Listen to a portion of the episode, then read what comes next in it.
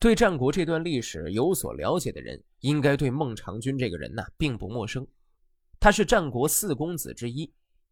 孟尝君名叫田文，是战国时期齐国的贵族，齐威王田阴齐之孙。因封袭其父爵于薛，又称薛公，号孟尝君。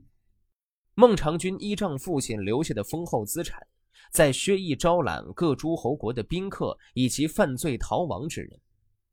孟尝君宁肯舍弃家业，也给他们丰厚的待遇，因此使天下的贤士无不倾心向往。他的食客有几千人，待遇不分贵贱，一律与他本人相同。孟尝君每次接待宾客，与宾客坐着谈话时，总在屏风后安排御史，让他记录自己与宾客的谈话内容，记载所问宾客亲戚的住处。宾客刚刚离开。他就已经派使者到宾客亲戚家里抚慰问候，献上礼物。贤士们因此有很多人都情愿归附于他。他也对来到门下的宾客都热情接纳，不挑拣，无亲疏，一律给予优待的待遇。读《孟尝君传》，便是王安石在了解了孟尝君这一过往之后写下的中国历史上第一篇博论文。王安石指出。孟尝君门下的人根本不是什么贤能的人才，孟尝君这个人呢，也不是什么有本事的人。他所谓的门客三千，也只不过是鸡鸣狗盗之辈而已。贤明之士是指治国安邦的人，而孟尝君门下尽是一些雕虫小技之士，真正的贤明之士是不肯投靠他的。王安石这个观点的新颖程度和尖锐程度都是以前从未有过的。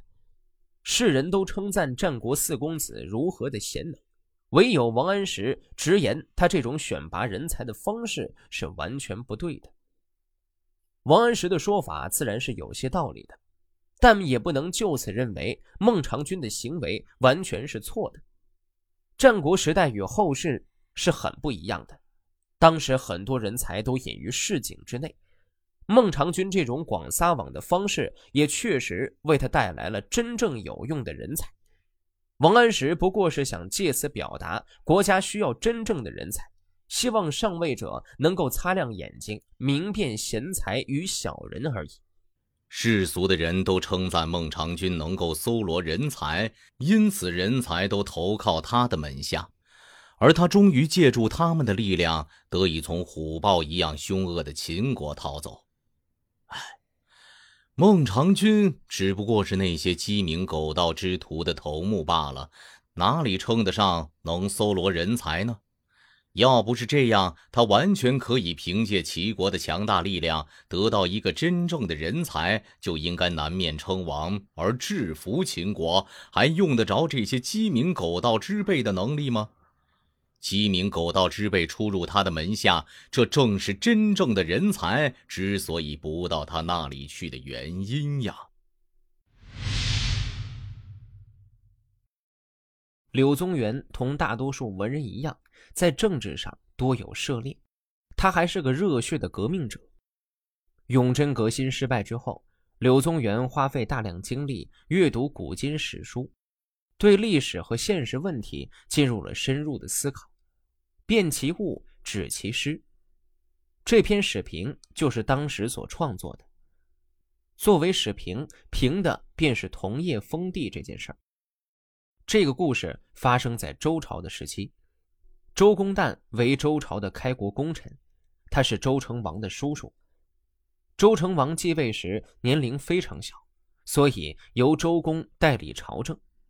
周公充分的发挥了自己的才干，为周王朝制定了一整套典章制度，把周朝治理得井井有条。西周初年，周武王姬发驾崩之后，唐国发生叛乱，太子姬宋年幼，在周公姬旦的辅助下做了国君，史称周成王。有一天，姬宋和弟弟叔虞一起在宫中玩耍。姬宋随手捡起了一片落叶，把它剪成玉龟形，送给了舒瑜，并对他说：“这个玉龟是我送给你的。”我要封你到唐国去做诸侯。史官们听后，把这件事儿告诉了周公。周公见到姬宋，问道：“你要分封叔虞吗？”姬宋说：“怎么会呢？那是我跟弟弟说着玩的。”周公却认真的说：“天子无戏言呐。”后来，姬宋只得选择吉日，把叔虞正式封为唐国的诸侯，史称唐叔虞。天子无戏言也因此流传开来。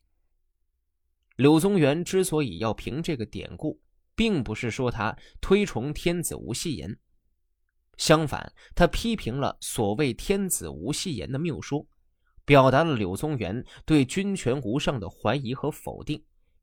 影射了唐朝宦官专权的腐败政治，表达了革新朝政的愿望。古书上记载说，周成王拿着一片桐树叶子和年幼的弟弟开玩笑，说：“把这个作为玉圭封给你。”周公入宫庆贺，成王解释说：“我是开。”周公说：“天子不可以随便开玩笑。”于是成王就把堂弟封给了年幼的弟弟。我认为这件事不可能是这样的。成王的弟弟如果应当受封，周公就应及时的告诉成王，而不必等他开了玩笑再去庆贺，趁机促成这件事儿。成王的弟弟如果不应当受封，周公这种做法就使一个不恰当的玩笑变成了事实，使成王把土地和百姓封给年幼的弟弟，让一个小孩成为一国之主。周公这样做能算是圣人吗？况且周公只是认为君王说话不可随便罢了，哪里一定要听从成王的玩笑并促成他呢？如果有这样不幸的事，成王拿了桐树叶子与妃嫔和太监开玩笑，周公难道也要按这种玩笑去办吗？大凡君王的恩德，要看实行的怎样。如果不恰当，即使改变十次也不算什么缺点。